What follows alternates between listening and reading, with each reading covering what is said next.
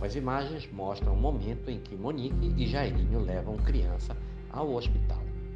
Novas imagens do circuito de segurança do edifício onde Monique Medeiros vivia, gravadas no dia da morte do menino Henri Borel, revelam o momento em que ele, a mãe e o padrasto, o ex-vereador Dr. Jairinho, saem do elevador a caminho do hospital.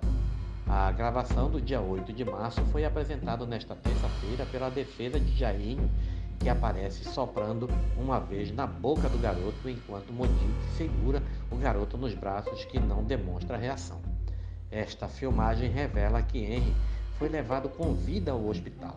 Outras circunstâncias que constam nos laudos conduzem a esta conclusão, contrariando a versão acusatória, disse ao portal G1 o advogado Braz Santana, que representa Jairinho.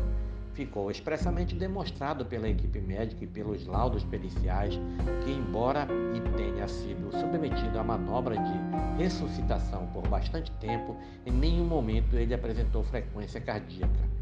Ele já chegou morto, declarou o delegado Henrique Damasceno do tribunal ao tribunal do júri.